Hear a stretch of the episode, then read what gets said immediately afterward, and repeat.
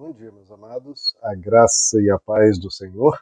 Eu sou o pastor Rômulo Pereira, da Igreja Batista, Palavra da Graça, e hoje nós vamos estudar os Atos dos Apóstolos, capítulo 14, verso 8, que nos diz: Em Listra havia um homem paralítico dos pés, aleijado desde o nascimento, que vivia ali sentado e nunca tinha andado. Bom, meus amados, estamos vendo aqui o apóstolo Paulo e Barnabé em suas peregrinações, porque em cada cidade que eles chegam, eles sofrem perseguição por, pela comunidade às vezes até pelas autoridades governamentais instigadas pela revolta da população. Então eles têm que ir migrando de cidade em cidade e enfim chegam aqui em Listra. E em Listra, provavelmente, tão logo começassem a pregar, também sofreriam o que já havia acontecido nas cidades anteriores.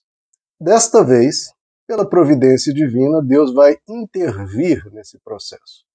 Bom, primeira coisa que vemos aqui é um homem paralítico. E paralítico não como às vezes ocorre, né, por um acidente, por algum acontecido na juventude, na idade adulta, que a pessoa sofre essa perda e para de andar. Não, ele nunca havia andado. Por que isso é importante, queridos? Porque, obviamente, sempre há impostores. Isso é a primeira coisa que nós temos que estar atentos em matéria de fé, de religião. Sempre há impostores. Nessa época de Jesus e dos apóstolos havia os montes. E sempre houve, e ainda há hoje, muitos impostores que usam de truques, usam de atores contratados para fingir algo e vai lá mancando, fingindo que está mancando, e depois começa a pular. A gente sabe que até mesmo, infelizmente, é, mendicantes às vezes fingem uma certa deficiência para uh, obter ali a sua ajuda. Detalhe, não deixe de ajudar por causa dos falsos. Por causa dos falsos, primeiro, a gente não amargura o nosso coração, não torna o nosso coração cínico e não querendo mais ajudar ninguém, perdendo a compaixão, perdendo a sensibilidade, que isso é a coisa mais grave que há. Não, sempre ajude as pessoas. Com uma certa verificação, se for possível, mas não deixe de ajudar os que necessitam por causa de alguns falsos que sempre haverão. Agora, em matéria de fé e religião, também haverá sempre aqueles que vão abusar da boa vontade das pessoas, abusar da fé, abusar do nome de Deus para conseguir adeptos. Por que, que aqui não é esse o caso? Porque estamos vendo, era uma pessoa bem conhecida, que nunca havia andado, né? alguém que de repente parou de andar um mês atrás e agora volta. Ele nunca havia andado. Então todo mundo da cidade conhecia, todos sabiam que era um fato verdadeiro, porque né, não tem como fingir em uma cidade relativamente pequena, e desde a infância, desde o nascimento, que não era capaz de andar. Então, isso tudo promoverá um milagre espantoso aqui. Por que, que esse milagre é necessário? Como eu já havia dito, quando os discípulos estão impedidos de falar por severas perseguições, por proibições governamentais e tudo isso, Deus então opera o sobrenatural. Porque o ideal, queridos, é que a verdade venha pelo impacto da própria verdade. Ora, se é verdade, se é um ensino de amor, de compaixão, da graça de Deus, da sabedoria de Deus, essa verdade se impõe como verdade diante de qualquer argumento, de qualquer contraposição, diante de qualquer outra ideia, filosofia ou ideologia. Num debate natural e produtivo de ideias.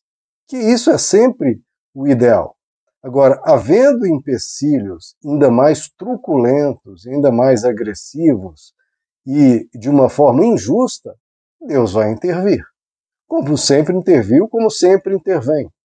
Nos países, a gente sabe de diversos relatos em que a perseguição religiosa severa, onde é proibido de falar o nome de Cristo, sob pena de prisão, tortura e até morte, o próprio Deus se revela a pessoas que nunca ouviram falar de Jesus, se revela em sonhos, se revela é, materializando-se na frente das pessoas, ou de mil formas. Deus tem esse poder. E ele o faz. quando necessário, ele o faz, como será aqui o caso. Interessante que aqui estão novamente, né, trazendo uma pessoa que não podia andar, é um milagre que já havia acontecido lá em João capítulo 5, no tanque de Betesda, em que Jesus diz a um, né, é, levanta, toma o teu leito e anda. Lá em Atos capítulo 3, em que Pedro e João também levantam uma pessoa e dizem, eu não tenho prata, não tenho ouro, mas o que eu tenho te dou, em nome de Jesus o Nazareno, levanta e anda.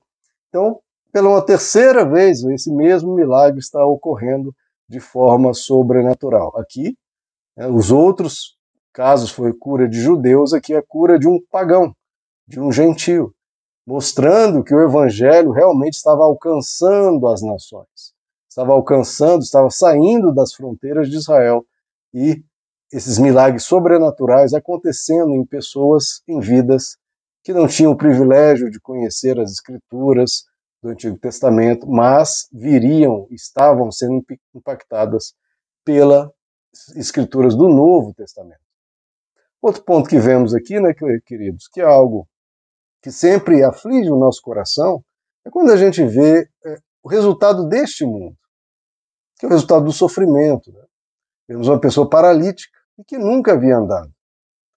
Isso é um, um caos, algo que ocorreu devido ao pecado neste mundo, uma coisa que as pessoas sempre perguntam, ah, se Deus é bom, porque há tanta maldade no mundo? Bom, há tanta maldade no mundo, isso está explicado na página 2 da Bíblia.